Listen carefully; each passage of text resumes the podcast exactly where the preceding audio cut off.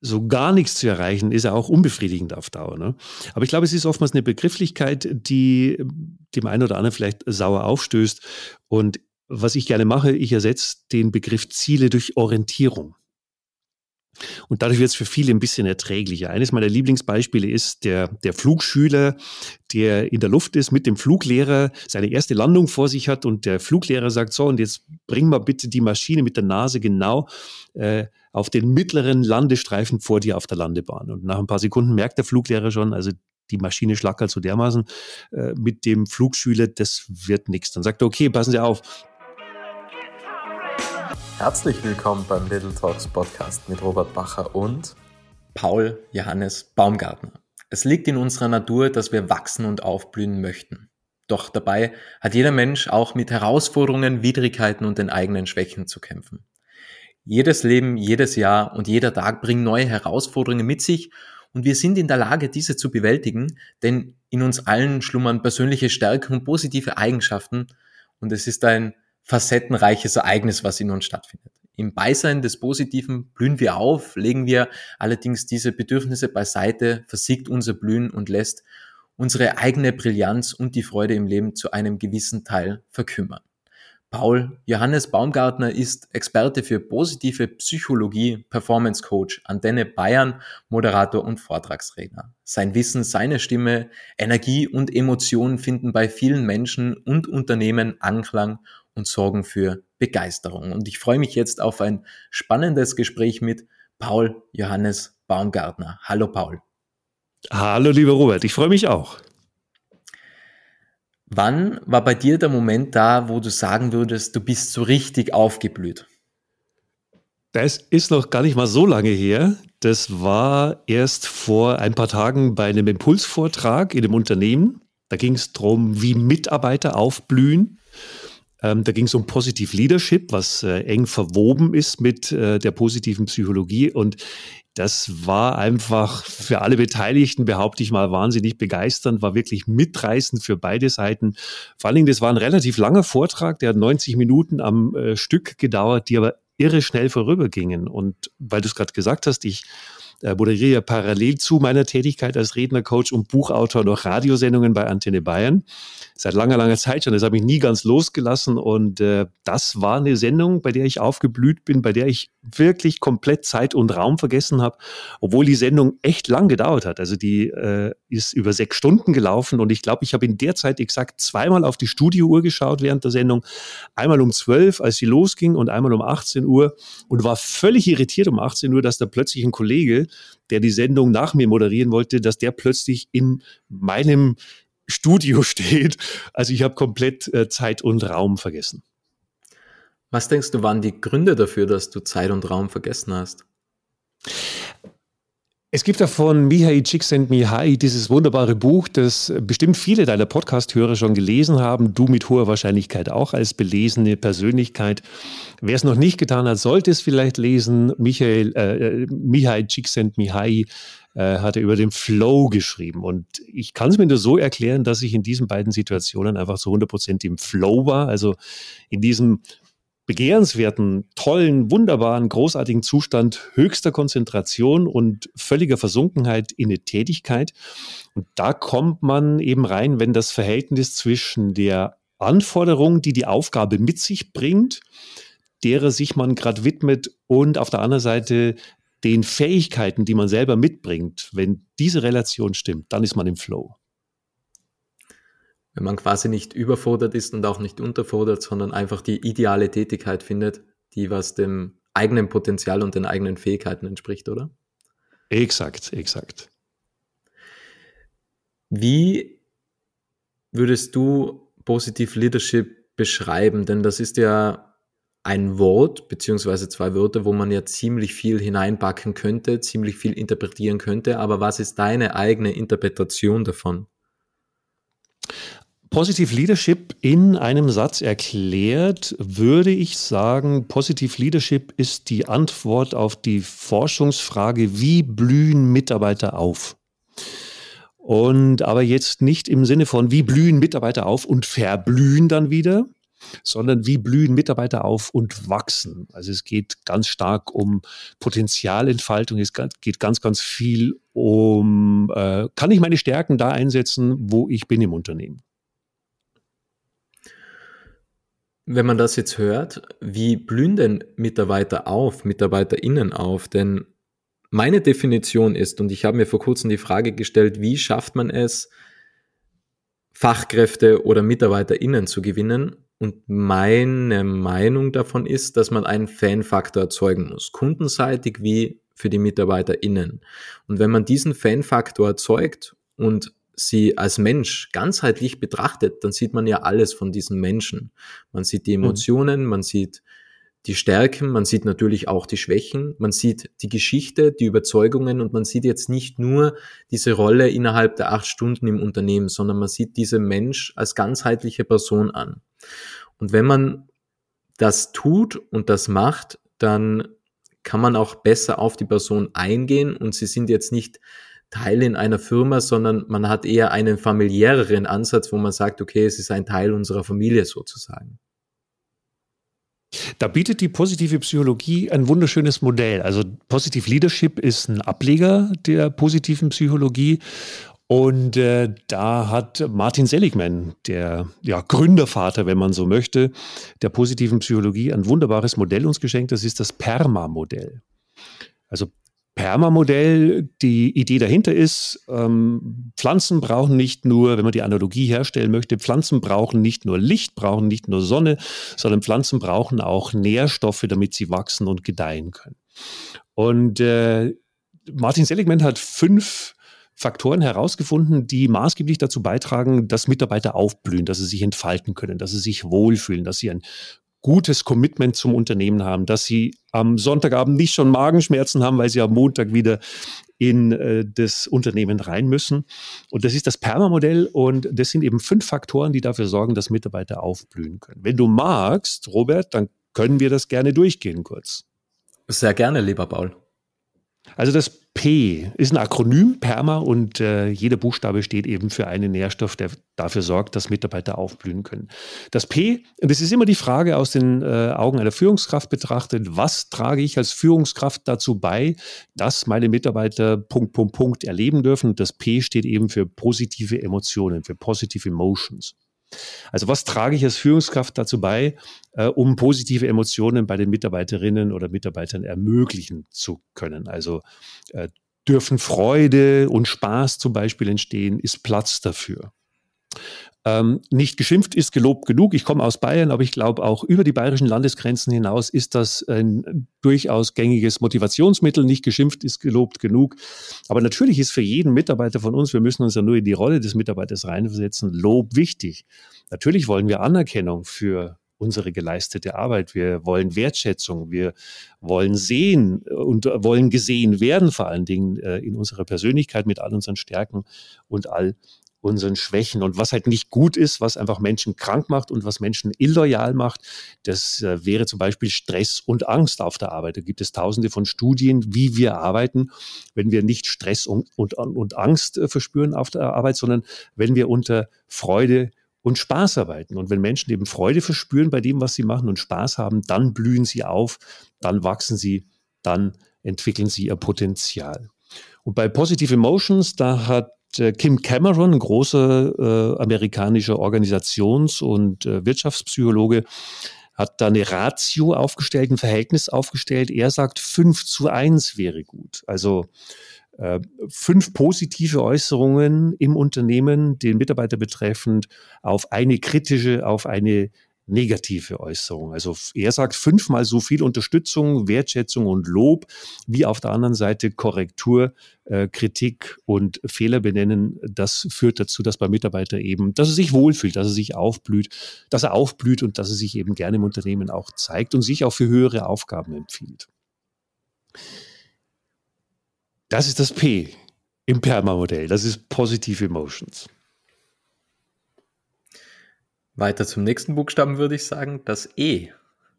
Ja, was trägt die Führungskraft dazu bei, dass äh, das E steht für Engagement?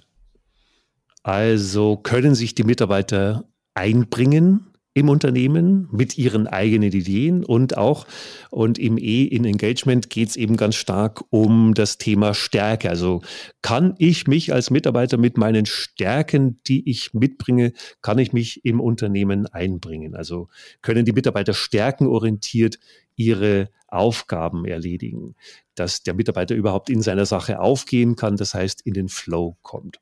Und ein Ziel von Positive Leadership ist es eben, dass die Mitarbeiter auch um ihre Stärken wissen. Das heißt, es ist auch Alex Linley, ein Stärkenforscher, hat mal gesagt, dass zwei Drittel aller Menschen ihre Stärken nicht kennen.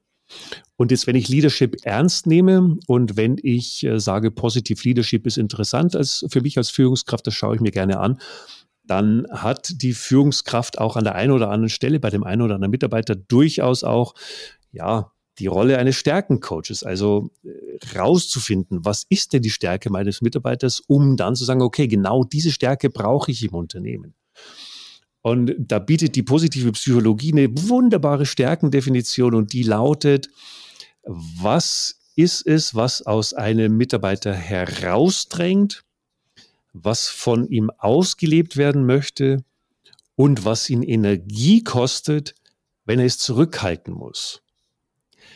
Das ist eine Stärke. Und es gibt eine ganz, ganz spannende Untersuchung von Gallup 2011. Und zwar nicht diese Gallup-Studie, die uns allen zu den Ohren rausblutet, die, glaube ich, jede Führungskraft auch nicht mehr hören kann, wie viele Menschen innerlich schon gekündigt haben, sondern Gallup hat 2011 das Mindset und Positive Leadership ist ja nichts anderes als ein Mindset das Mindset von Führungskräften erhoben, hat wahnsinnig viele Führungskräfte auf der ganzen Welt ähm, gefragt und äh, ist zum Ergebnis gekommen, dass es zwei grundlegende Missverständnisse gibt in Unternehmen, was das Miteinander mit äh, Mitarbeitern betrifft.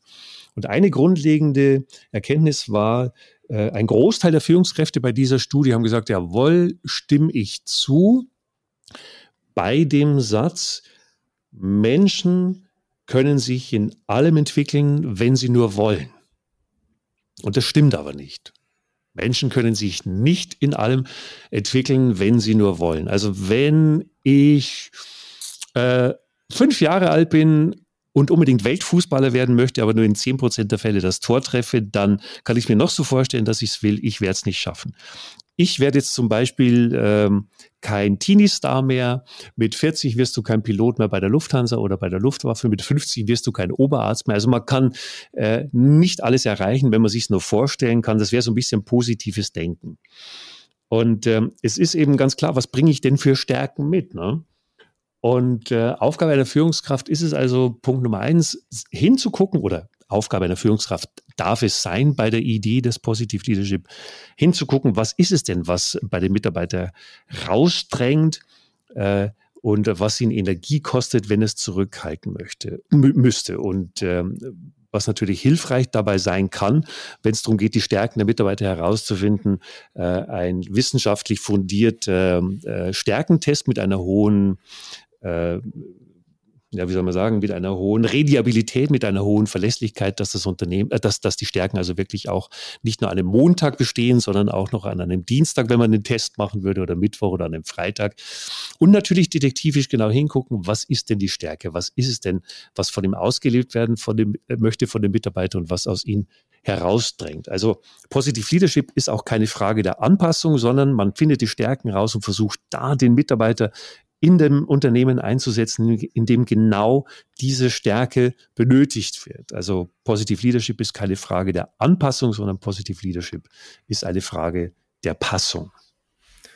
Jetzt hatten wir das P für positive Emotion und E für Engagement. Ich stelle mir da jetzt gerade eine Frage. Wenn man jetzt zum Beispiel MitarbeiterInnen dabei hilft, die Stärken zu entdecken und 5 zu 1 mal mehr lobt, und sagt, das hast du gut gemacht und diese Anerkennung und ähm, Belohnungen auch äußert und natürlich auch ab und zu Kritik äußert, könnte es ja auch dazu führen, dass man auf dem Mount Stupid angelangt.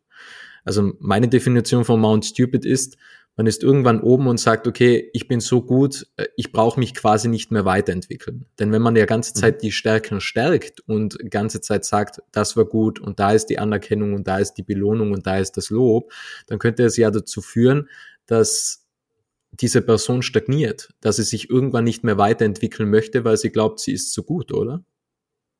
Das ist vollkommen richtig, äh, Robert. Es gibt auch Mitarbeiter, also ist, Feedback geben ist immer wahnsinnig individuell. Aber auch Positive Leadership, und das ist das Gute, ist wahnsinnig individuell. Es gibt zum Beispiel auch Mitarbeiter, wenn du denen zu viel Feedback gibst, dann lehnen die sich entspannt zurück und sagen, läuft doch. Also hier wäre positives, zu viel positives Feedback wäre hier äh, eindeutig kontraproduktiv. Was Positive Leadership und was Kim Cameron versucht, ist eine Richtschnur uns zu geben, an der wir uns orientieren können. Aber vollkommen richtig, Robert, Feedback geben ist wahnsinnig äh, individuell. Es könnte auch sein, wenn man einen Mitarbeiter, das ist äh, jetzt im, im durchaus denkbaren Bereich, ähm, wenn man den Mitarbeiter zu oft lobt, zu häufig lobt, dass der dann zum Leistungsverweigerer wird und sagt, ja, passt doch alles. Also warum soll ich mich denn noch anstrengen? Aber ich glaube auch wiederum, wenn man in die Mehrzahl der Teams reinhört, ist das eher ein verschwindend geringer Prozentanteil der Menschen, die das Gefühl haben, sie werden zu viel gelobt oder äh, der Menschen im Unternehmen, die nachweislich zu viel gelobt werden. Ich glaube, dass ganz, ganz viele Menschen auch überhaupt kein Feedback bekommen in Unternehmen. Und äh, sich um die zu kümmern, um die von der Mumie zur Rakete sozusagen zu bringen im Unternehmen, das kann äh, für die Führungskraft eine sehr lohnenswerte Tätigkeit sein und natürlich auch für das Unternehmen sehr, sehr lohnenswert. Denkst du, dass das die MitarbeiterInnen auch zu schätzen wissen? Denn man kann sich ja auch immer auf die Kritik fokussieren oder man kann ja quasi immer dieses gute, positive Lob ausblenden und sagen, ja, und das habe ich anscheinend falsch gemacht und das war zu bemängeln und das hat nicht gestimmt und da war die Kritik, weil man sich ja oftmals nur an die negativen Dinge erinnert. Also im Endeffekt, oder? Also wir wollen ja diesen Schmerzkörper, was in uns ist, irgendwie auch zum Teil nähren und dann sagen wir, ja, und da und da, ähm, das hat nicht gepasst und da habe ich negatives Feedback bekommen und dann könnte es auch sein, dass man die positiven Seiten vergisst, oder? Hängt vom Fall ab, sagen in dem Fall die Psychologen, oder ist sehr individuell. Ich meine, wenn es ein Unternehmen wirklich wissen möchte, da gibt es ja Gott sei Dank das wunderbare Mittel der Mitarbeiterbefragung und der anschließenden Auswertung aller Fragen, die in dieser Mitarbeiterfragung gestellt werden. Und das, glaube ich, gibt ganz gut äh, eine Richtung, wo die Reise im Unternehmen hingehen sollte. Also ich glaube jetzt nicht, aber das ist jetzt, kann ich dir nicht empirisch beweisen. Ich gehe jetzt mal von mir selber aus ich bin da immer noch nebenberuflich angestellt bei Antenne Bayern, also 75 Sendungen mache ich. Und es ist jetzt nicht so, wenn die Führungskraft zu mir kommt und sagt, Paul, das war eine richtig gute Sendung, dass ich sage, ja, aber da war doch bestimmt noch was dabei, was nicht gut war, sondern ich glaube, ich nehme es einfach dankend an, freue mich, bedanke mich für das positive Feedback und gehe mit dieser Energie dann in die nächste Sendung. Okay, das klingt sehr gut. Ähm, und auch danke, dass du uns mit in dein Berufsleben auch nimmst, beziehungsweise mit in deine Denkweise. Was ich mich auch gefragt habe, was sind denn deine Stärken und wann hast du diese gefunden und entdeckt? Ja, Eingangs hast du mich gefragt, wann ich zum letzten Mal so richtig aufgeblüht bin. Dann habe ich gesagt, bei dem Vortrag vor Führungskräften bin ich aufgeblüht und eben in dieser Sendung.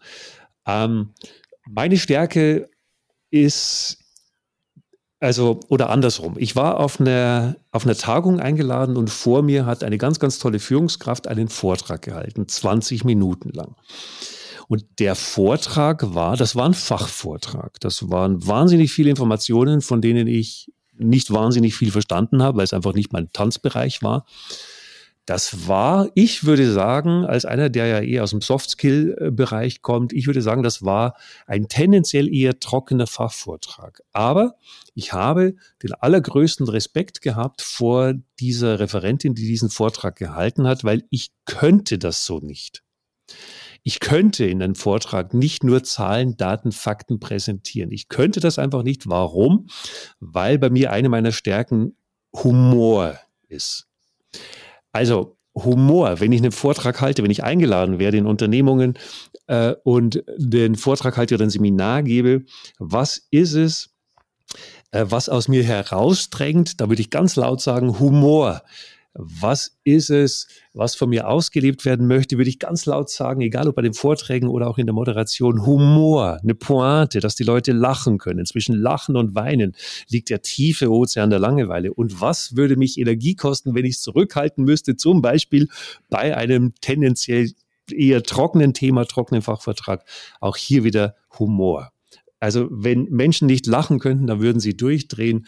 Humor ein Zeichen von Intelligenz, Humor eine Frage des Mutes und also ich glaube auch Humor evolutionär bedingt. Wir Menschen, gerade in, in, in schwierigen Zeiten, brauchen wir Humor. Wir müssen mal ablachen können. Wir müssen mal den Kopf wieder frei bekommen können. Und äh, insofern macht mir das auch wahnsinnig viel Spaß. Und vielleicht war das auch der Grund, warum das den Teilnehmern bei diesem erwähnten Vortrag zu Beginn unseres Gesprächs so viel Spaß gemacht hat, weil sie einfach auch wieder mal gerne gelacht und weil sie den Kopf auch wieder mal frei haben wollten. Ja, das ist eine tolle Eigenschaft beziehungsweise eine tolle Fähigkeit, wenn man das kann, denn diese kindliche Begeisterung, da vergisst man auch Raum und Zeit im Endeffekt. Also du schaffst es ja, indem du selbst leuchtest, erstrahlst und humorvoll bist, dass andere Menschen das mit in die Welt tragen. Und das ist eine außerordentliche und atemberaubende Fähigkeit, finde ich. Es gibt einen wunderbaren Effekt in der Natur, der heliotropische Effekt. Und ich frage immer, kennen Sie den heliotropischen Effekt? Dann schütteln die Teilnehmer den, den Köpfen und sagen, nein, kennen wir nicht. Dann sage ich doch, ich bin mir sicher, ihr kennt den heliotropischen Effekt. Ihr wisst nur nicht, dass ihr den heliotropischen Effekt kennt. Helios, wir Altgriechen wissen Bescheid. Helios, die Sonne, Tropi, die Wendung. Und äh, das Prinzip funktioniert folgendermaßen. Du nimmst eine Pflanze, nimmst eine Blume, stellst sie ins Fenster und nach kurzer Zeit macht diese Blume was sehr, sehr Spannendes. Sie richtet sich Richtung Licht. Also sie orientiert sich Richtung Licht. In der Natur, jede Pflanze, jedes Lebewesen, jeder Organismus hat die Tendenz hin zum Licht und weg von der Dunkelheit.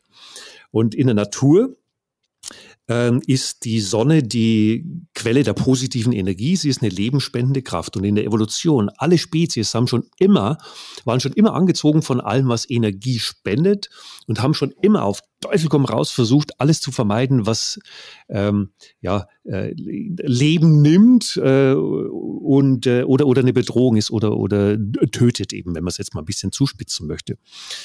Und ähm, wenn dem jetzt so ist, dass in der Natur jedes Lebewesen, jeder Organismus die Tendenz hat, hin zum Positiven, also sprich im Beisein des Positiven aufblüht und in der Gegenwart des Negativen verblüht, dann finde ich, könnte das doch durchaus Auswirkungen darauf haben, wie wir unsere Beziehungen untereinander gestalten. Wir Menschen. Also wie wir unsere Beziehungen untereinander gestalten, wie wir zum Beispiel unsere Kinder großziehen, wie wir unsere Kinder unterrichten könnte das darauf Auswirkungen haben. Wie wir mit unseren Kunden sprechen oder eben, wenn wir im Kontext des Positive Leadership bleiben möchten, Robert, wie wir eben mit unseren Mitarbeitern äh, kommunizieren. Wie, welche Signale senden wir aus? Und ich sage immer zu den Führungskräften, hey, ihr seid die Sonne. Welche Signale sendet ihr aus? Und das ist beim Humor ähnlich. Humor ist ansteckend und positive Energie ist auch ansteckend. Jeder von uns kennt äh, die Energieräuber und kennt aber auch die Energiespender und wir fühlen uns doch eher angezogen von den Energiespendern. Weil du gerade angesprochen hast, dass Führungskräfte Sonnen sind. Mir fällt da gerade ein Bekannter ein, der sagt, er ist Gärtner und im Unternehmen sind alles Pflanzen und er muss schauen, wer braucht Sonne, wer braucht Wasser, wer braucht Dünger, wer braucht einen anderen Nährboden. Und deswegen gefällt mir deine Ansicht, dass Führungskräfte Sonnen sind, sehr, sehr gut und es ist auch sehr eingiebig. Ja, das ist Positive Leadership, was du gerade erwähnt hast. Dein Bekannter, der das genauso betrachtet, der sorgt auch dafür, dass die Pflänzchen aufblühen. Ich glaube, wir sind auch schon beim R. Ich glaube, ich vermute, R steht für Relationship, oder? Beziehungen. Genau, das ist es. Also was trägt die Führungskraft dazu bei, dass innerhalb des Teams tragfähige Beziehungen entstehen können? Ähm, gar nicht mal so wenige Führungskräfte sehen sich gar nicht zuständig äh, dafür, weil sie sagen, ja, die Mitarbeiter kommen hierher zum Arbeiten. Äh, es geht hier gar nicht um Beziehungen, aber die Frage ist wirklich, ähm, können Beziehungen zu Kolleginnen, Kollegen und auch zu Kunden entstehen? Also gibt es Formate der Begegnung dafür? Also fühlen sich die Teammitglieder wohl oder fühlen sie sich einsam? Fühlen sie sich vielleicht isoliert? Fühlen sie sich vielleicht nicht äh, gesehen? Ähm, wie sehen meine Teams auch aus? Äh, wie sehen meine Teams aus? Das ist auch spannend. Also gibt es vielleicht Bremser, gibt es äh, Blockierer? Muss ich Spannungen moderieren als Führungskraft? Muss ich reagieren? Ich will das nicht, nicht zu sehr überfrachten jetzt, lieber Robert, ähm, weil Führungskräfte wirklich ganz, ganz viele Hüte aufhaben. Aber ähm, Relationships ist ein ganz, ganz äh, wichtiger Punkt, gerade im Positive Leadership. Regelmäßige Interaktionen, gemeinsam Zeit verbringen, gemeinsame Ziele auch, eine klare Rollenverteilung haben, ähm, gemeinsame Normen auch haben, ist wichtig im Unternehmen. Und natürlich auch, wenn die Teams gut funktionieren, wenn das R im Perma-Modell sozusagen, äh, wenn das wirklich gelebt wird, auch äh, letzten Endes äh, hat das Unternehmen auch wahnsinnig viel davon, weil jeder Einzelne die Bereitschaft hat, Wissen und Informationen zu teilen. Und das ist ja extrem wichtig in den Unternehmen. Bei Beziehungen geht es ja meiner Meinung nach auch um Vertrauen. Wie geht man da als Führungskraft heran? Denn Vertrauen bedeutet ja auch, dass man sich zu einem gewissen Teil entblößt. Man gibt ja etwas von sich bekannt und etwas preis. Und das könnte ja zu einer Angriffsfläche führen, beziehungsweise wenn die Führungskraft sich offen gibt und persönliche Inhalte und Einblicke teilt, dann macht er sich angreifbar. Und genauso denke ich mir zum Beispiel, wenn eine Führungskraft hingeht zu einem Mitarbeitenden kann es ja auch sein, dass sich diese Person denkt, was, was willst du von mir jetzt wissen? Also, und dass man denkt, das ist irgendwie eine Falle zum Beispiel. Also wie schafft man es, dieses Vertrauen aufzubauen und diese Beziehung auch aufzubauen, wenn es jetzt beispielsweise noch keine Beziehung im Unternehmen gibt? Weil es kann ja auch sein, dass man das einfach vernachlässigt hat eventuell und man will das jetzt machen, man will in die Umsetzung gehen und in die Umsetzung kommen. Wie geht man da am besten heran? Also als Führungskraft glaube ich, ist es wichtig, aber wir, uns hören bestimmt ganz, ganz viele erfahrene Führungskräfte zu. Insofern wird das nicht so wahnsinnig neu für Sie sein, aber gleich, als Führungskraft gleicher und dergleichen, das funktioniert nicht. Also du hast als Führungskraft eine Rolle, du bist eine Führungskraft, ähm, du bist nicht, du bist nicht ein, in Anführungszeichen bitte zu verstehen, normaler Kollege oder eine normale Kollegin. Du hast verschiedene Aufgaben, du musst auch manchmal unpopuläre Entscheidungen treffen als Führungskraft. Das ist Teil der Job Description. Also Punkt Nummer eins, gleicher und dergleichen funktioniert nicht. Aber natürlich geht es um Vertrauen. Und Vertrauen muss entstehen, Vertrauen muss wachsen.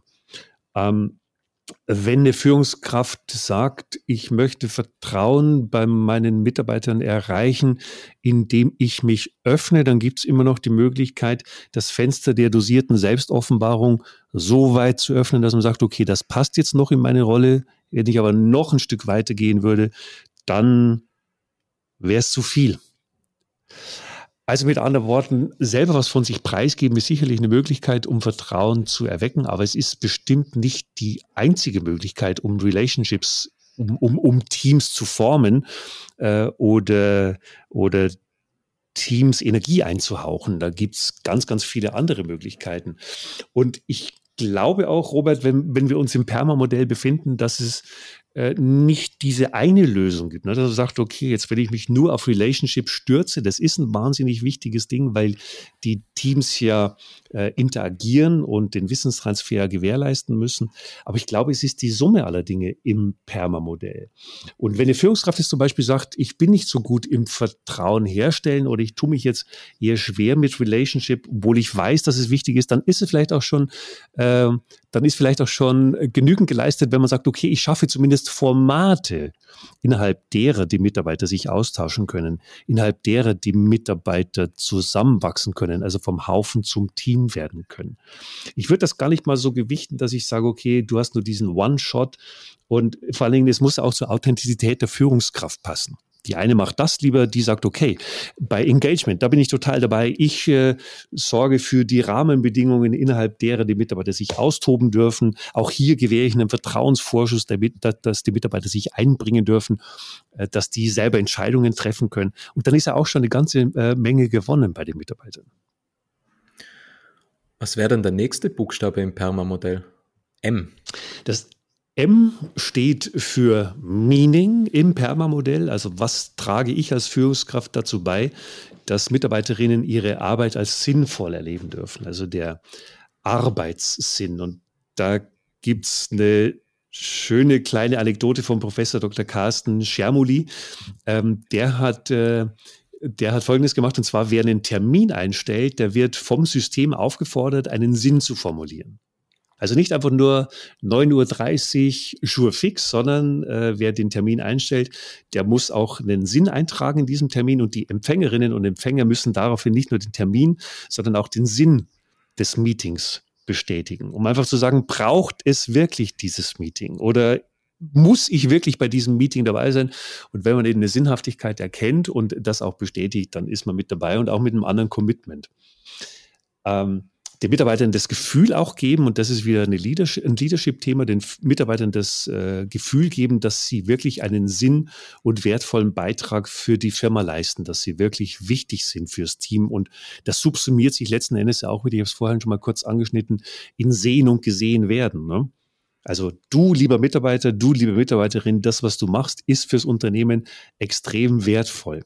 Dein Beitrag ist wertvoll. Und wenn du deiner Tätigkeit so weiterhin auch nachgehen magst, wenn du dasselbe Engagement einbringen magst, dann sind wir wieder beim heliotropischen Effekt. Dann hat das natürlich auch einen Effekt auf deine Kolleginnen äh, und Kollegen. Und den Arbeitssinn wiederum für die Mitarbeiter, den zu finden, das ist manchmal wirklich gar nicht mal so einfach. Ne? Viele gehen vielleicht auch schon länger einer Tätigkeit nach, dann verliert man so ein bisschen den Sinn aus den Augen. Aber es gibt eine total spannende Studie und zwar wurden Reinigungskräfte in einem Krankenhaus wurden befragt. Hey, wie, wie würdet ihr sagen oder was würdet ihr sagen, macht eure Arbeit denn Sinn? Und dann haben natürlich viele Reinigungskräfte völlig verständlich gesagt, nee, also ganz ehrlich, ich gehe der Arbeit nach, weil ich eine Familie zu ernähren habe und ich hoffe, dass pünktlich am Monatsende mein Gehalt auf dem Konto ist. Es gab aber auch genauso viele, die gesagt haben, jawohl, ich sehe in meiner Arbeit Sinn, weil ich maßgeblich mit meiner Arbeit als Reinigungskraft zur Patientengesundheit beitrage.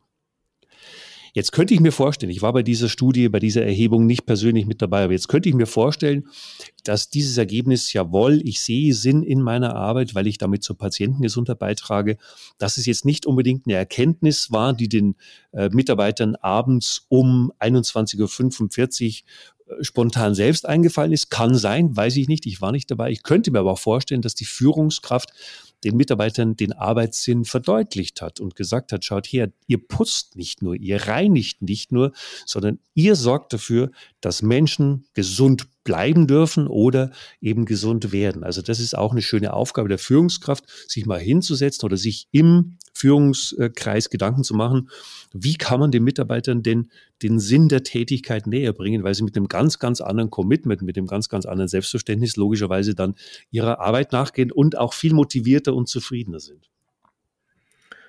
Das heißt auch immer dieses Big Picture mitzugeben, das Ganzheitliche.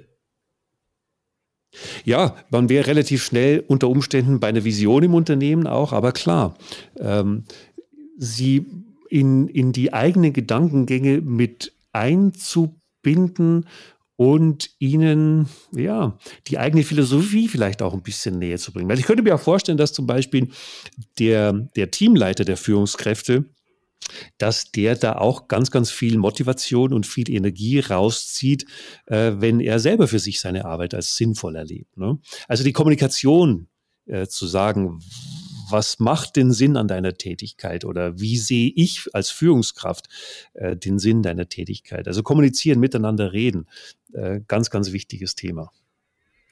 Und was wäre der letzte Buchstabe im Perma-Modell? Das A steht für Accomplishment. Das heißt, Accomplishment übersetzt Zielerreichung und Erfolgserleben. Also Zielerreichung äh, bedeutet, was trage ich als Führungskraft dazu bei, dass die Mitarbeiterinnen und Mitarbeiter ähm, auch wirklich Ziele erreichen können. Dazu muss ich die Ziele kommuniziert haben. Sie müssen auch erreichbar sein. Es gibt äh, fast nichts Unbefriedigenderes, als wenn man den Mitarbeitern wahnsinnig hochgesteckte Ziele steckt, äh, die sie nie im Leben erreichen können, vielleicht noch in Verbindung mit einem Bonus, den sie dann logischerweise auch nie erreichen können.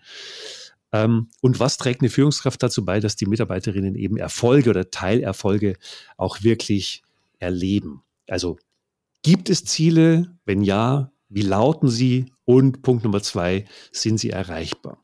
Wie, und auch interessant, wie werden Erfolge definiert? Also nach welchen Kriterien? Wann ist eine Aufgabe erfolgreich erledigt? Und auch äh, werden diese Erfolge gefeiert? Und es ist ja auch wirklich so, wenn man wieder in die äh, Schuhe von Mitarbeitern schlüpft als Führungskraft. Das ist, dieser Perspektivwechsel ist ja auch oft spannend. Es ist ja wirklich oft so, dass äh, viele Mitarbeiter aktuell mit einem Projekt beschäftigt sind und parallel laufen aber noch vier andere Projekte. Parallel. Also mit anderen Worten, du wirst ein Ziel nicht wirklich erreichen können, weil du weißt, es lauern noch vier andere ähm, erwartete Ziele auf dich. Und da dann zu sagen, okay, pass auf, liebe Mitarbeiter, äh, Ziel erreicht, man trifft sich zum Beispiel zweimal äh, im Monat und setzt sich hin und sagt nur, in diesem Jour fix sagt man nur, welche Ziele man erreicht hat. Man sagt nicht, was schlecht gelaufen ist, man sagt nicht, was als nächstes noch auf den Mitarbeiter zukommen wird, sondern man setzt sich wirklich hin und sagt, pass auf, liebe Mitarbeiterin, liebes Team, vielen herzlichen Dank für die letzten beiden Wochen. Wir haben folgende Ziele erreicht. Und hinterher wird vielleicht noch auch gefeiert. Diese Ziele werden sozusagen dann, diese erreichten Ziele, die werden ad acta gelegt und dann kann man sagen, so, und jetzt konzentrieren wir uns aufs nächste Ziel. Gibt bei dem großen äh, global operierenden Unternehmen so einen Schurfix. Ähm, da werden wirklich alle zwei Wochen nur die Ziele gefeiert. Und die Führungskraft hat zu mir gesagt, die Ziele, die erreicht wurden, werden auf einen Zettel geschrieben und diese Zettel werden dann verbrannt. Ich bin mir nicht sicher, ob er das metaphorisch gemeint hat. Was ich mich gerade frage, wie stehst du persönlich zu Zielen? Denn meine Definition von Zielen ist, sie dienen erst einmal dazu, um richtig zu zielen. Aber das Problem ist ja quasi, wenn man Ziele erreicht, dann verschiebt sich wieder die Ziellinie, weil man ja quasi immer was Neues erreichen möchte. Deswegen bin ich ein wenig von dem Gedanken abgekommen, ambitionierte Ziele zu setzen, beziehungsweise generell Ziele zu setzen, sondern Dinge mehr in Gewohnheiten festzumachen. Das heißt, wenn du jetzt zum Beispiel sagst, du willst einen Marathon laufen, dann geht es nicht darum, dass du jeden Tag zehn Kilometer läufst oder fünf Kilometer läufst, sondern die Identität eines Läufers annimmst. Da geht es ja quasi nicht nur um die Handlungen, um die Aktion, sondern da geht es ja auch um die Geschichten, Emotionen und Glaubenssätze, was man sich ganze Zeit erzählt. Und die formen ja dann sozusagen deine Identität als Läufer, was dich dazu bringt schlussendlich, dass du dich als Läufer siehst und auch Dinge machst, wie ein Läufer beispielsweise. Also wenn ich ein Ziel erreichen möchte, dann brauche ich auf alle Fälle einen Sinn. Also wenn ich jetzt zum Beispiel, ich bin kein Marathonläufer, aber wenn ich mir jetzt wirklich vorstelle, ich würde den Marathon laufen wollen, dann brauche ich eine Sinnhaftigkeit, sonst würde ich das nicht machen mit hoher Wahrscheinlichkeit. Ich meine, generell beim Thema Ziele, viele fremdeln so ein bisschen mit dem Begriff Ziele. Brauche ich überhaupt Ziele? Werde ich immer wieder im Coaching gefragt. Dann sage ich meistens, na ja, wer nicht zielt, trifft auch nichts. Und so gar nichts zu erreichen, ist ja auch unbefriedigend auf Dauer. Ne? Aber ich glaube, es ist oftmals eine Begrifflichkeit, die dem einen oder anderen vielleicht sauer aufstößt.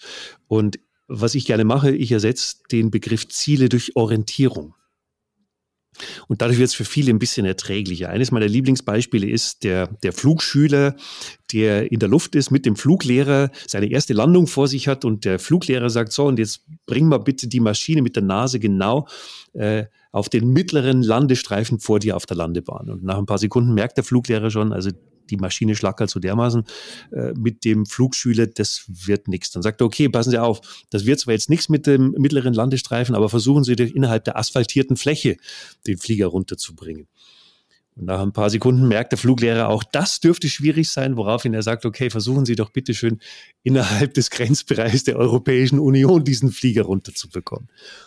Und so ist es auch mit unseren Zielen. Also wir nehmen uns Ziele vor und vielleicht stellen wir aber fest, also beim Marathon vielleicht weniger, aber vielleicht stellen wir uns, stellen wir fest, wenn wir ein Ziel vor Augen haben, okay, jetzt sind wir ein bisschen abgewichen. Ähm, im Norden ist gar nicht das begehrte Ziel, das wir erreichen wollen, sondern im Westen ist vielleicht ein viel attraktiveres Ziel. Ja, mein Gott, dann fliegen wir halt Richtung Westen, weil wir wissen ja nicht, vielleicht verspricht uns dieses Ziel noch viel mehr Belohnung. Vielleicht gehen wir noch viel motivierter an, an die Sache ran, wenn wir das Ziel im Westen uns genauer anschauen. Und je näher wir kommen, desto mehr stellen wir vielleicht fest, na, irgendwie das Ziel im Norden war doch schöner. Ja, mein Gott, dann ziehen wir die Maschine halt wieder Richtung Norden. Also ich glaube, es geht um Orientierung im Leben, aber es geht auf alle Fälle um eines, um eine Hinzuorientierung. Orientierung. Denn da bin ich felsenfest davon überzeugt, Menschen sind motivierter, sind glücklicher, blühen wesentlich mehr auf, wenn sie eine Hinzuorientierung haben und wenn sie einen Sinn darin erkennen.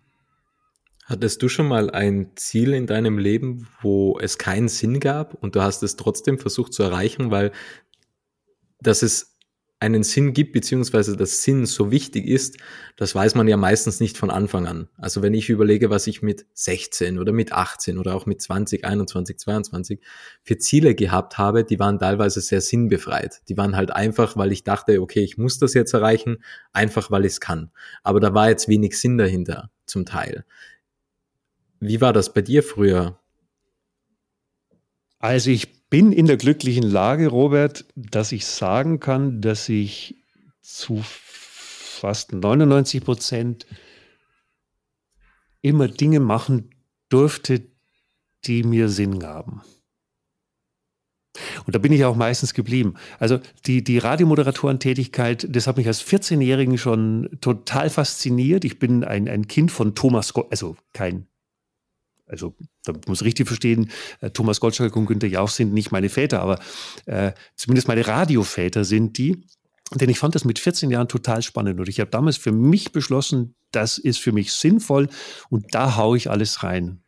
Also ich bin damit, ich gehe bei, bei den Dingen, die ich als sinnvoll erachte, bei den Zielen, die ich sinnvoll erachte, ich, all in möchte ich nicht sagen, aber fast all in. Ich habe da ein wahnsinnig hohes Commitment dazu. Da 2002 ähm, habe ich zusätzlich zur Radiomoderatorentätigkeit eben das Thema Begeisterung entdeckt für Unternehmen. Also wie können Mitarbeiter begeistert werden, wie kann man Kunden begeistern. Und das fand ich wahnsinnig sinnvoll, äh, dieses Ziel. Und auch hier bin ich mit einem hohen Commitment reingegangen. Insofern könnte ich dir, ich habe vielleicht so das eine oder andere gemacht, wo jetzt kein tieferer Sinn zu sehen war, aber ich glaube, ich habe das auch relativ schnell wieder gelassen. Was war so damals als 14-Jähriger den Sinn, was du gesehen hast? Menschen zu bereichern mit deinen Worten, mit deiner Stimme? Ich wollte Menschen unterhalten. Und das geht noch viel, viel früher geht noch viel, viel weiter zurück als äh, ins 14. Lebensjahr. Äh, in meiner Familie ist äh, an der einen oder anderen Stelle relativ wenig gelacht worden, weil es meinem Vater nicht sonderlich gut ging. Wir mussten wahnsinnig viel Rücksicht auf ihn nehmen. Und das heißt, da ist nicht so wahnsinnig viel gelacht worden. Und am allerwenigsten zu lachen hatte meine Mutter, weil die hatte fünf Kinder. Sie hatte einen kranken Vater, äh, den kranken Mann, also meinen Vater. Und die Oma war auch noch mit, die irgendwann mal schlecht gehört hat und schlecht gesehen hat. Und das ist damals bei mir so entstanden, dieses, ich möchte Menschen unterhalten. Zuallererst wollte ich meine Mutter unterhalten. So ging es eigentlich los. Und dann habe ich irgendwann mal festgestellt, dass nicht nur meine Mutter lacht, wenn ich an der einen oder anderen Stelle meine Stärke auspacken darf, den Humor, sondern dass andere Menschen auch noch lachen. Und das fand ich wahnsinnig sinnvoll, dass man Freude in die Gesellschaft bringt dass man Menschen ein Licht anzündet, auch heute noch in der Moderation. Was ist meine Rolle? Bin ich Moderator? Nein, bin ich eigentlich nicht, sondern ich bin einer, so sehe ich mich zumindest in meinem Selbstverständnis, wenn ich im Sendestudio drinstehe. Ich bin einer, der den Menschen positive Energie mitgeben möchte. Ich bin einer, der den Menschen, die vielleicht einen schweren äh, Alltag haben, äh, denen ich einen positiven Gedanken mitgeben möchte, die ich erheitern möchte, diese Menschen. Und das ist eine wahnsinnig sinnvolle Geschichte. Und wenn man jetzt wirklich das große Fenster aufmachen möchte, um Gottes Willen, da steht mir vielleicht gar nicht zu, aber wenn man das große Fenster aufmachen möchte, ich darf mit meinen Tätigkeiten als äh, Speaker, als ähm, Buchautor auch, aber auch als Moderator, ich darf dazu beitragen, die Gesellschaft zu verbessern. Also wenn das nicht sinnvoll ist, dann weiß ich auch nicht, Robert. Definitiv, also unglaublich sinnvoll. Und also, was ich mich auch gerade frage, als Kind, wie hast du es geschafft, dein Glück beizubehalten, deine Freude, dein Glück? Denn das ist ja auch schwierig, weil im Endeffekt, wenn man sowas miterlebt, dann kann man auch in dem Leid sich wiedererkennen und das kann dazu führen, dass man das Glück und die Freude beiseite legt und vielleicht auch gar nie mehr wiederfindet.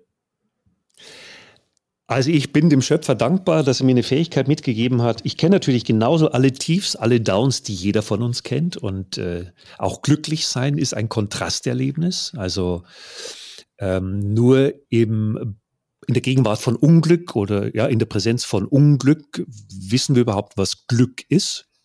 Das ist wie mit der Gesundheit. Also wir stehen, wenn wir gesund sind, stehen wir nicht jeden Morgen auf und sagen als erstes, juhu, ich bin so gesund. Ich bin total glücklich, weil ich so gesund bin.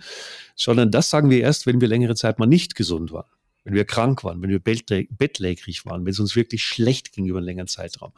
Und dann plötzlich geht es uns wieder gut, dann stehen wir auf und sagen, äh, juhu, wir sind total glücklich, wir dürfen gesund sein. Und äh, insofern habe natürlich auch ich äh, meine, meine Tiefen erleben dürfen, muss ich sagen, sonst äh, könnte ich die Höhen nicht schätzen. Und was mir aber der Schöpfer mitgegeben hat, und da möchte ich dankbar sein, und so schließt sich der Kreis, ich habe diese Downs, aber wenn ich das dann für mich verarbeiten konnte, wenn ich diese Downs akzeptieren konnte, wenn ich mich selber reflektiert habe, dann bringen mich diese Downs relativ schnell äh, ins Tun. Und zwar mit einer relativ hohen Energie. Und das kann ich dir auch nicht erklären und ich glaube, das kann man auch nicht lernen, das kann man auch nicht trainieren. Das scheint wirklich in meiner DNA zu liegen und dafür bin ich dankbar. Wie stehst du generell zu dem Wort Glück? Denn es wird ja oft als der große Sinn des Lebens angekündigt. Also auch die Stoiker sagten ja damals, dass der Sinn des Lebens glücklich sein ist. Das Problem ist ja allerdings, wenn man ganze Zeit auf der Suche nach dem Glück ist, wird man automatisch unglücklicher, weil man das Glück ja immer im Außen sucht und nicht im Innen, weil man ja quasi ganze Zeit suchend ist. Und solange man suchend ist, erkennt man nicht an, dass in einem schon selbst das Glück drinnen ist und des Weiteren sucht man ja immer diese großen Glücksspitzen, wo man schaut, wie kann ich denn so viel Glück wie möglich unter einmal erfahren, anstatt zu sagen, diese Glücksfrequenz zu erhöhen. Kleine Dinge, die mich glücklich machen. Der Kaffee, die Familie, die Freundin beispielsweise. Genau. Und stattdessen versucht man halt zu sagen, okay, erst wenn ich dieses Haus habe, dann bin ich glücklich. Das ist natürlich eine riesen Glücksspitze, aber man ist halt dazwischen während des Weges teilweise nicht glücklich, weil man immer sagt, ich bin erst glücklich, wenn ich das habe. Und dann kommt man drauf, oh, das war es nicht. Ja, dann ist es vielleicht das Auto oder das oder das oder das. Also wie stehst du selbst zu dem Begriff Glück? Mir gefällt der, der Begriff glücklich sein gefällt mir besser der positiven Psychologie wiederum, diesem Forschungszweig, diesem Ableger der allgemeinen Psychologie, gefällt Glück besser. Also ich finde glücklich sein äh, besser und ich finde den Zwang zum Glücklichsein, diese toxische Positivität finde ich ganz, ganz furchtbar. Es gibt ja keine moralische Verpflichtung zum Glücklichsein. Ich bin auch manchmal total unglücklich und äh, fühle mich dann nachher, wenn ich diese dieses Tal durchschritten habe, fühle ich mich wieder total gut. Und was du aber ansprichst, dieses Vergleichen, das ist natürlich auch äh, gerade in der jetzigen Zeit äh, ein, ein ganz, ganz heißes Thema, weil sich alle miteinander oder viele miteinander vergleichen, in den sozialen Medien zum Beispiel. Ne? Wenn du guckst, oh, was hat der schon wieder oder wie sieht die aus? Oh, die ist oder der ist jetzt äh, auch in meiner Alterskohorte, der hat überhaupt keine Falten. Also man ist permanent im Vergleich. Aber man wird dadurch nicht zufriedener. Also es, es geht ja immer mehr und vor allen Dingen, das hat uns auch die oder zeigt auch die Glücksforschung, mehr von allem bedeutet ja nicht zwangsläufig mehr Glück. Das ist bei Geld genauso. Ab einer gewissen Grenze sorgt mehr Geld, das man auf der Seite hat, auch nicht für zwangsläufig für ein erhöhtes Glücksgefühl. Es gibt einfach ganz natürliche Grenzen und deswegen finde ich den Begriff der Zufriedenheit, den du gerade eben äh, genannt hast, finde ich extrem wichtig. Wirklich mal hinzugucken und zu sagen, okay, das, was ich habe, ich kann damit zufrieden sein. Wie viel brauchen wir wirklich und wie viel wollen wir? Also muss es immer höher, schneller, weiter sein? Nein, muss es nicht sein. Und das haben uns die letzten Jahre seit Beginn der, der Corona-Pandemie auch gezeigt, dass ganz, ganz viele Menschen wieder zurückgekommen sind. Zu weniger ist eigentlich wesentlich mehr. Und dass ganz, ganz viele Menschen auch wieder zurückgekommen sind zum Thema Dankbarkeit. Als die Pandemie losging, waren wir dankbar. Wir erinnern uns vielleicht noch, waren wir dankbar, wenn wir Toilettenpapier kaufen konnte, konnten. Das wäre vor ein paar Jahren noch unvorstellbar gewesen. Und viele Menschen sind auch wieder zum Thema Dankbarkeit zurückgekehrt. Und das finde ich eine ganz, ganz schöne Geschichte. Und das ist übrigens auch ein ganz, ganz wichtiges Thema bei der positiven Psychologie, wirklich dankbar zu sein für das, was man hat. Und es geht eben nicht darum, noch ein schnelleres Auto haben, noch, äh, noch abgefahrenere Urlaube äh, machen zu müssen, um dem Nachbarn zu beweisen, dass es einem wirtschaftlich gut geht. Nein, die Menschen sind wieder viel, viel mehr zu sich gekommen und äh, sind viel mehr im Einklang wieder und können auch die kleinen Dinge des Lebens genießen und sind dankbar für den ersten Kaffee am Morgen zum Beispiel. Was ich noch gerne anführen möchte, weil du vorhin das Geld angesprochen hast, man muss auch einfach sagen, David und Goliath beispielsweise, dieses Prinzip, scheinbare Vorteile können auch Nachteile sein. Wenn man viel Geld hat und man gründet eine Familie beispielsweise, kann das ein schweres Hindernis sein, viel Geld zu haben. Das klingt jetzt vielleicht blöd, wenn man das so formuliert oder sagt, denn es ist dann schwierig, Kinder dazu zu erziehen, was ist Dankbarkeit, wo ist, ähm, wie viel braucht man wirklich im Leben beispielsweise, auch bei der mhm. Universität beispielsweise. Die besten Universitäten haben ja den Nachteil, dass es extrem gute Kommilitonen gibt. Und da hat man das Problem, dass man quasi als gute Schülerin, guter Schüler dann zu einer guten Universität geht, einer exzellenten Universität und man verliert sich darin und man vergleicht sich und sagt, die anderen sind alle besser und man schafft den Abschluss nicht. Anstatt zu einer mittelmäßigen Universität zu gehen, wo man dann quasi ein großer Fisch in einem kleinen Teich ist, anstatt ein großer Teich und ein kleiner Fisch. Und da muss man halt immer wieder die Kehrseite sehen und sagen, okay, nicht jeder scheinbare Vorteil ist auch ein Vorteil. Diese Vorteile können auch Nachteile sein in der Erziehung, im Leben, zum Beispiel auch Freunde. Wenn man viel Geld hat, kann natürlich auch das ein Nachteil sein. Welche Freude, Freunde hat man beispielsweise dann im Leben? Das wollte ich noch dazu zum mhm. Geld und zum Glücklichsein sagen wenn man jetzt auf das Perma-Modell schaut, das war jetzt im Kontext des Positive Leaderships, das kann man aber auch eins zu eins als Mensch anwenden. Im Endeffekt sind ja das die menschlichen Bedürfnisse, oder?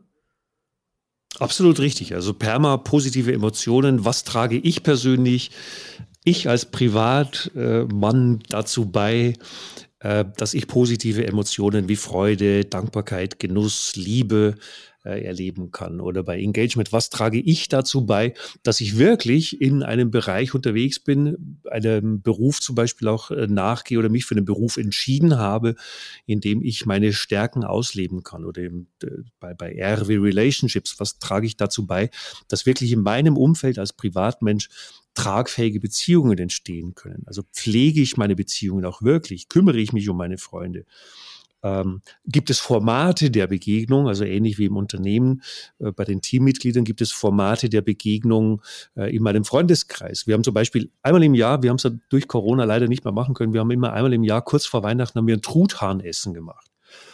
Äh, das wäre zum Beispiel so ein Format der Begegnung. Da trifft sich dann der Inner Circle, da treffen sich dann die besten Freunde und das ist eine wahnsinnig wertvolle Zeit, die man da miteinander verbringt. Ich komme aus dem tiefsten Bayern. Es gibt auch noch andere Formate, wie zum Beispiel den Stammtisch. Das ist genau dasselbe wie äh, zum, zum Thema RW Relationship. Ne? Man trifft sich, man tauscht sich aus, man tröstet sich vielleicht an einer oder anderen Stelle, man stellt fest, okay, ich habe das Problem, der andere hat genau dasselbe Problem. Es scheint doch nicht so schlimm zu sein. Also auch Relationship, äh, ein tolles, äh, ganz, ganz, äh, und für viele auch der, der Glück, der Glücksfaktor Nummer eins, gute, tragfähige Beziehungen zu haben. Und im Privatleben natürlich auch das M für Meaning. Was ist so der Sinn? Und das ist äh, ganz, ganz wichtig. Viele scheitern daran als Privatmenschen, weil sie sagen, ich finde einfach nicht den Purpose, ich finde einfach nicht den Sinn im Leben. Dann sage ich, ja, vielleicht tretet ihr eine Stufe kürzer, vielleicht sucht ihr nach äh, äh ich finde nicht den Sinn des Lebens, genau, äh, sage ich, vielleicht geht es eine Etage tiefer, äh, versucht doch den Sinn im Leben zu finden. Und das kann zum Beispiel auch ein Engagement im Ehrenamt sein. Das A für Accomplishment, also Zielerreichung und äh, Erfolgserleben. Äh, was trage ich denn dazu bei? Was sind denn meine Ziele? Habe ich Ziele? Sind es vielleicht auch nur kleine Ziele? Auch hier gerne mal eine Etage tiefer. Es muss nicht das große übergeordnete Ziel sein. Es muss nicht immer die Vision sein, sondern sehr befriedigend kann zum Beispiel auch sein, äh, wenn ich das Ziel habe, die, die Steuererklärung zu machen und das ziehe ich dann dadurch mit der dementsprechenden Disziplin und hinterher belohne ich mich mit einem äh, schönen Espresso, weil ich es wieder mal geschafft habe. Das können auch auch kleine Ziele sein, dass ich sage, okay, ich muss jetzt das Paket zur Post bringen. Die Post ist jetzt nicht unbedingt ums Eck, aber es ist jetzt mein Ziel, das als nächstes zu machen. Und wenn ich da die Post weggebracht habe, dann belohne ich mich. Also das geht äh, in, in ganz, ganz äh, kleine Bereiche runter, das Permamodell auch äh, bei der eigenen Persönlichkeit im Privatleben. Was ich mich jetzt gerade frage, Paul, ist, wie, wie kam dieses Wort Perma zustande? Denn ist das die richtige Reihenfolge? Das klingt jetzt vielleicht komisch, wenn ich das so frage, denn für mich wäre ja der Ansatz, wenn ich das jetzt alles weiß mit Relationship, mit Meaning beispielsweise, dann wären das die ersten zwei Komponenten, die ich angehen würde in meinem privaten Leben. Zu schauen, okay, wo ist der Sinn und wie sehen meine Beziehungen aus? Und erst dann würde ich zu den weiteren Bereichen weitergehen. Ist es eher sogar ein Commitment, dass man das wirklich nach dem Perma abarbeitet, wenn man das so sagen kann? Nein, oder nach dem Perma? Okay, okay. Nein, also es besteht auch hier, ähnlich wie in der positiven Psychologie, es äh, keinen Zwang zum Glücklichsein gibt, äh, gibt es jetzt im Perma-Modell auch nicht den Zwang, die fünf Buchstaben äh, hintereinander abzuarbeiten, chronologisch. Und, und auch ganz ehrlich, Robert, es gibt ja auch Menschen, die sagen, okay, mein Thema ist das M. Ich möchte gern den Sinn in meinem Leben erkennen und hauen da alles rein, was sie an Energie zur Verfügung haben. Und das ist vollkommen in Ordnung. Und wenn nach M dann als nächstes sozusagen Mission accomplished, das P kommt und sagt, der, derjenige, der mit dem Perma-Modell arbeitet, so jetzt kümmere ich mich um positive Emotionen, dann ist es genauso in Ordnung. Perma ist halt wunderschön, es klingt halt wunderbar. Perma äh, ist ein Begriff, äh, mit dem man was anfangen kann.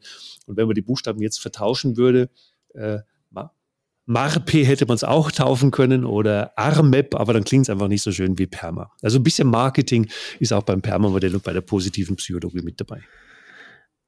Lieber Paul, du als Gärtner und Sonne des Lebens für andere, wie sieht denn deine Morgenroutine aus? Wie kann man sich das bei dir vorstellen?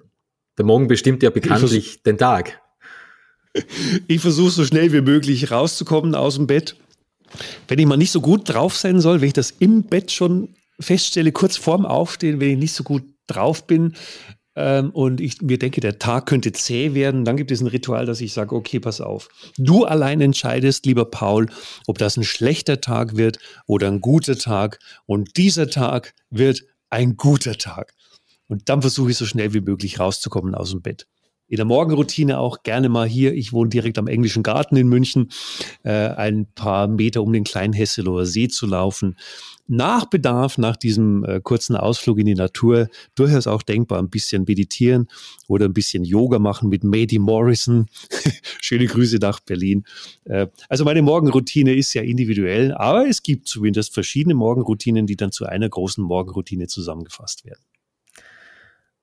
Ich bin gerade beeindruckt von deiner Aussage, dass du sagst, okay, heute wird ein guter Tag, denn man wählt ja immer selbst, okay, wie fühlt man sich zum Beispiel? Also diese Ansicht habe halt ich zum Beispiel, dass ich sagen kann, okay, wer steuert denn meine Gefühle, meine Gedanken, meine Emotionen? Und das bin ja eigentlich ich schlussendlich. Ich gehe im, am Morgen immer hin, beziehungsweise ich bleibe bleib im Bett liegen und frage mich dann, auf was freue ich mich heute? Und wofür bin ich dankbar? Diese zwei Dinge helfen mir wahnsinnig in der Früh mit viel Positivität in den Tag zu starten und viel Optimismus auch. Denn wenn man sich auf irgendetwas freut, dann ist es ja grundsätzlich schon mal einfach leichter aus dem Bett zu kommen. Und ich stehe ziemlich früh auf um 3.50 Uhr und das erleichtert ja das Ganze, weil natürlich könnte man auch da irgendwann die Sinnfrage stellen, was mache ich um 3.50 Uhr?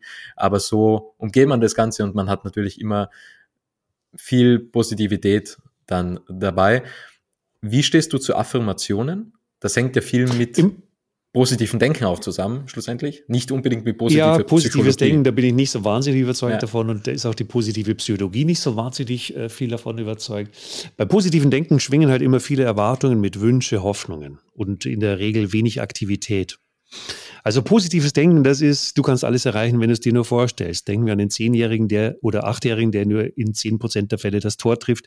Der kann sich noch so vorstellen, der arme Kerl, äh, dass er Weltfußballer äh, werden will und sicherlich auch werden wird, nur, dann wird er trainieren vielleicht noch, dann trifft in 20 Prozent der Fälle das Tor. Das wird aber zum Weltfußballer nicht reichen. Und dieses positive Denken, jedem das Seine wirklich, ich bin da total fein damit, wenn jemand das für sich entdeckt und äh, wenn das für ihn funktioniert. Ich selber bin nicht so wahnsinnig viel davon überzeugt und viele Studien in der Psychologie also liefern auch den Beweis, warum es bei vielen Menschen nicht klappt, weil nämlich die Anstrengung fehlt dahinter. Also man holt sich quasi die Belohnung, die man in der Zukunft, ich werde Weltfußballer, die man in der, die einen in der Zukunft erwartet, die holt man sich in die Gegenwart, so nach dem Motto, ich muss ja nicht viel tun, weil ich bin sowieso wahnsinnig begnadet und bin äh, ein, ein absolutes Genie. Also da gibt es ganz, ganz viele Studien dazu, dass diese Menschen, die, also ich muss immer vorsichtig sein, weil ich weiß, dass uns vielleicht auch an der einen oder anderen Stelle Menschen zuhören, die positives Denken total gut finden. Die finden mich jetzt total doof. Ich mache es kurz. Ist natürlich akzeptiert, ist wunderbar, wenn es funktioniert. Bei mir funktioniert es nicht und vom Beten allein ist noch nie jemand satt geworden. Also die Anstrengung, und das sagt eben auch die Forschung, die Anstrengung gehört schon auch dazu, wenn man Ziele erreichen möchte.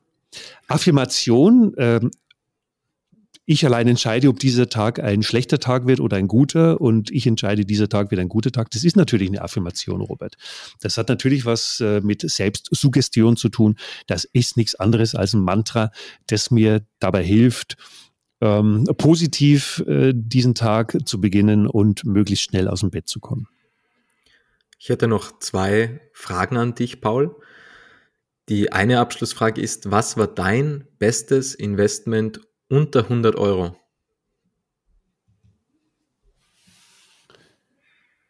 Mein bestes Investment unter 100 Euro liegt auch noch nicht so lange zurück. Und zwar habe ich mich vor ein paar Wochen intensiv mit einem tollen Coach über den inneren Kritiker ausgetauscht. Und es gibt ja nicht nur den inneren Kritiker in uns, sondern es gibt auch den inneren Freund, der wird gerne mal vernachlässigt. Und dieser innere Freund, bei mir war es eine innere Freundin, ähm, hat sich mir farblich dargestellt in diesem Coaching, nämlich in den Farben Orange und Grün. Und deswegen habe ich mir direkt nach dem Coaching, um immer wieder an die innere Freundin erinnert zu werden, an meine eigenen Stärken erinnert zu werden, habe ich mir zwei Lavalampen gekauft, eine in Orange und eine in Grün. Und die waren weit unter 100 Euro äh, vom Budget her und die stehen übrigens auch gerade äh, vor mir. Ich kann sie gerade bewundern, während wir beide miteinander sprechen. Sehr schön. Ein guter Denkanstoß auch an dieser Stelle. Die Abschlussfrage, es ist immer dieselbe Frage. Was möchtest du noch sagen, Paul? Ja, es gibt ja, wir haben ja schon viel besprochen, muss ich sagen. Äh, ganz, ganz tolle Bereiche, die wir angesprochen haben. Lieber Robert, vielen herzlichen Dank für deine Frage und dass ich bei deinem Podcast mit dabei sein darf. Ähm, ja, was möchte ich noch sagen? Es gäbe noch viel zu sagen, aber es gibt ja zwei Wörter, die mir persönlich im Leben schon viele Türen geöffnet haben. Und äh, viele denken, das sind die Wörter ziehen und drücken, aber ich meine die Wörter Danke und Bitte. Und nachdem Dankbarkeit für mich ein ganz, ganz großer Wert ist, möchte ich gerne Danke an alle sagen, die es in den letzten Jahren meines Schaffens gut mit mir gemeint haben. Und äh, vielen herzlichen Dank an dieser Stelle und mich auch schon mal im Voraus bei all denjenigen bedanken, die es auch in den nächsten Jahren gut mit mir meinen werden. Und ich sage vielen Dank an dich, Paul. Vielen Dank für deine Zeit, für deine Bereicherung und deinen wertvollen Inhalt. Vielen, vielen Dank. Dankeschön. Gerne. Es freut mich sehr, dass du das Interview bis zum Ende angehört hast und wenn du keine Folge mehr verpassen möchtest, dann abonniere jetzt Little Talks in deiner Podcast-App.